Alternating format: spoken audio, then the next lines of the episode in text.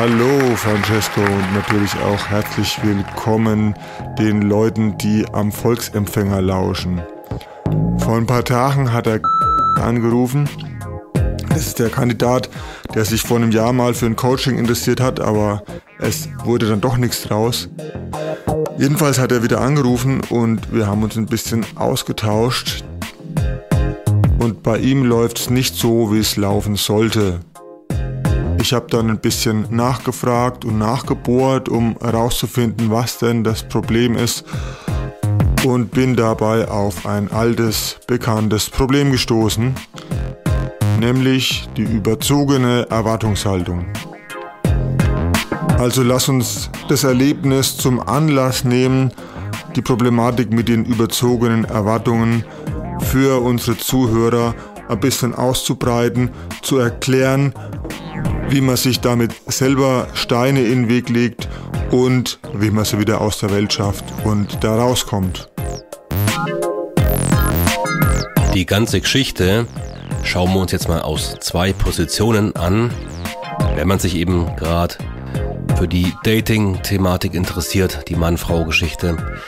Und die erste Sichtposition ist die, wenn dein Umfeld eine zu hohe Erwartungshaltung hat, insbesondere an dich, dann kann die ganze Geschichte natürlich störend sein, auch insbesondere für dich.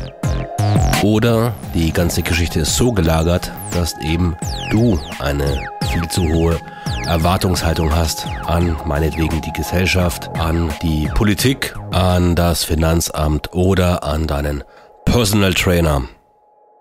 Oder eben, dass du auch zu viel Ertrag erwartest für die Arbeit, die du in irgendetwas, in irgendeine Fertigkeit investierst. Und genau das war eben der Fall beim der hat gedacht, dass er für die wenige Arbeit, die er investiert, viel mehr zurückbekommt. Aber kommen wir doch erstmal zu dem ersten Punkt, zu der ersten Sichtweise auf die überzogene Erwartungshaltung von den Menschen in deinem Umfeld. Francesco, bitte hau doch mal raus, warum das überhaupt ein Thema sein sollte, mit dem man sich beschäftigt, weil eigentlich sollte uns doch völlig egal sein, was die anderen Leute denken. Ja, keine Angst, da hast du vollkommen recht, da hat sich auch nichts dran geändert. Du sollst die Welt nehmen, wie sie ist, das Beste draus für dich machen. Das stimmt, aber in dem Fall ist es so, dass du, wenn du ein Macher, ein Schaffer bist, ja auch vielleicht das ein oder andere Event planst und versuchst, Leute in deinem Umfeld für irgendwas zu begeistern. Und dann merkst du, dass da eine gewisse Übersättigung bei manchen Personen da ist, dass sich diese Leute einfach nur die Rosinen rauspicken möchten. Ist ja auch gar nichts dagegen zu sagen. Aber dass eben am Schluss, wenn du irgendwas planst, eine so krasse Anspruchshaltung an dich herangetragen wird, dass zum Beispiel einzelne Personen sagen, ja, du, jetzt ist da dieses Event, was du da machst, ist ja super toll und da kommen da, was weiß ich, auch 20, 30 Leute, aber jetzt hat er mal Oma Geburtstag, also verschiebt es doch mal bitte. Und da fängt es an zu nerven.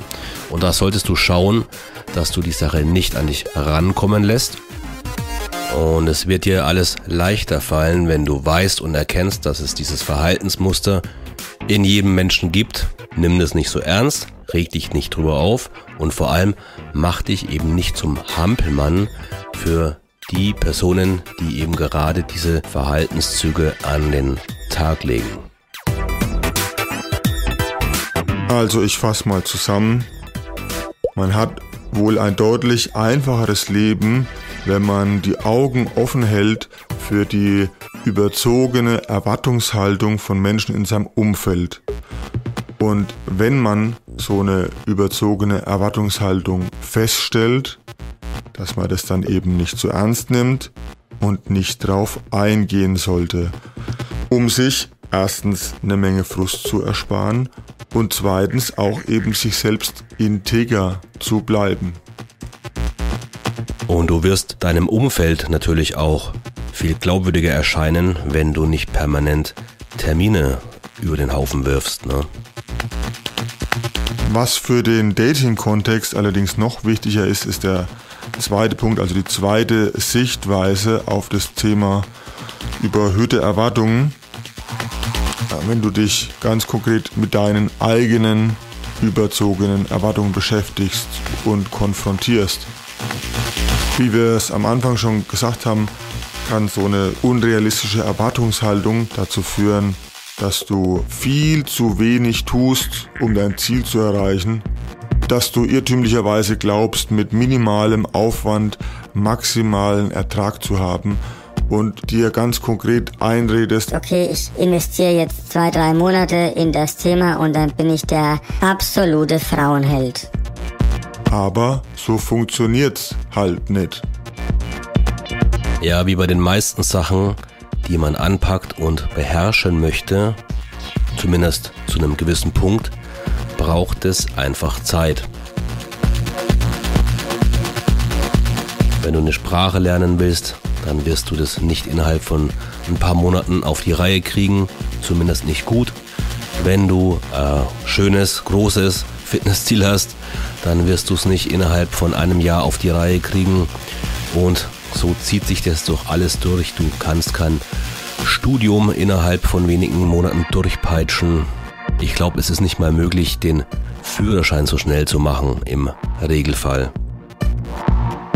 However, das Thema, das die Zuhörer hier interessiert, ist das zwischen Mann und Frau, Dating, Verführung, Flirten und so weiter und so fort. Und wenn du da nicht schon ein gewisses Level erreicht hast, dann wird es eben ein Projekt sein, das dich ein paar Jahre begleitet. Erstmal intensiv und deinen Alltag auch wirklich bestimmt und dann später definitiv auch weiterhin ein Element bleiben wird in deinem Leben, an dem du kontinuierlich arbeiten musst. Siehst wie ein Training für zum Beispiel Bodybuilding oder Kraftsport. Da kannst du auch nicht sagen, ich mache jetzt einfach ein paar Jahre was und dann war es das und alles bleibt so erhalten, wie es ist. Nein, du wirst ein Momentum aufbauen müssen und an der ganzen Geschichte dranbleiben müssen, wenn du da eben wirklich was reißen möchtest. Es hat einen Grund, wieso der Francesco das jetzt nochmal so betont hat, dass das Verführen und das Lernen der Verführen einfach ein Prozess ist, der ein paar Jahre intensive Arbeit erfordert. Wir möchten nämlich, dass du ein grundsolides Vertrauen in den Fortschritt verinnerlichst. Du wirst mit Sicherheit bei deiner Persönlichkeitsentwicklung in Bezug auf Männer und Frauen irgendwann an den Punkt kommen, wo du merkst, hm, jetzt hat sich ein halbes Jahr lang nichts getan oder ich hatte Rückschritte oder sowas. Da wär's doch saudumm, wenn du jetzt schon die Flinte ins Korn schmeißt. Das wollen wir nicht. Und deswegen sei dir bewusst, dass du die Menschen, die sich mit Pickup beschäftigen, in zwei Kategorien einteilen kannst. Und die einen sind die, die an der Stelle der ersten Niederlage, des ersten längerfristigen Rückschlags gesagt haben, hm, es macht keinen Sinn, ich lasse es bleiben. Und die anderen haben einfach blind mit Scheuklappen daran geglaubt, dass es irgendwann funktioniert und besser wird und vorwärts geht. Und du darfst jetzt selber raten, welches diejenigen sind, die am Ende über alle Maßen gut mit Frauen geworden sind. Ja, jetzt komme ich nochmal auf den zurück. Da haben wir ja drüber gesprochen, was bei dem so der Fall war. Und woran man erkennen kann, wenn man eben in dieser Falle drinsteckt und was dazu führen kann. Der Junge hat ziemlich viel gewartet und hat keine schnellen Entscheidungen getroffen. Dann war es auch so, dass der eine gewisse Sinnlosigkeit gehabt hat in seinem Leben. Also er hat schon eine Bestimmung, aus meiner Sicht mit Sicherheit. Aber der hat die halt noch nicht gesucht und nicht gekannt. Was im hohen Maße bei dem sichtbar war, dass der sich wirklich sehr abhängig von der Meinung der Gesellschaft gemacht hat. Und er hat sich erfolgreich dagegen gewehrt, sein Verhalten selbst zu reflektieren. So, wir haben dem ein paar Lösungen an den Kopf geschmissen, die sich bewährt haben und die schmeißen wir euch jetzt auch an den Kopf. Ein bewährtes Werkzeug ist die Gedankenmüllentsorgung von der Vera Birkenbiel. Das ist so ein kleines Abendritual, bei dem du ein Blatt Papier und einen Stift nimmst und zehn Minuten lang den Stift schreibend in Bewegung hältst, einfach Gedanken niederschreibst, die in deinem Kopf vorgehen, ohne zu großartig zu sortieren oder auf Grammatik oder sonst was Wert zu legen. Du schreibst einfach die ganze Zeit für zehn Minuten. Und das kannst du dir dann am nächsten Tag angucken und da wirst du Sachen feststellen und Sachen aufarbeiten, mit denen du dir einen Psychologen gut sparen kannst. Unter anderem wirst du mit der Methode irgendwann selbst feststellen, wenn du in einem bestimmten Bereich vollkommen überzogene Erwartungen hast. Tatsächlich wird dir auch der Sport helfen, deine Erwartungshaltung realistischer zu gestalten, weil du vom Passiven ins Aktive rauskommst und merkst, dass du durch selbst erledigte Sachen auch selbst Ziele erreichen kannst. Bleib im Prinzip immer in Bewegung, auch geistig und übernimm Eigenverantwortung. Da kommst du eben weg von dieser Abhängigkeit und dem Glauben, dass irgendjemand Übergeordnetes für dich zu sorgen hat. Diese Erwartung solltest du dir nämlich definitiv in die Haare schmieren. Stattdessen komm selber ins Handeln und tu das, was sich richtig anfühlt. Bedenk dabei aber immer, das, was sich richtig anfühlt, muss sich nicht immer gut anfühlen.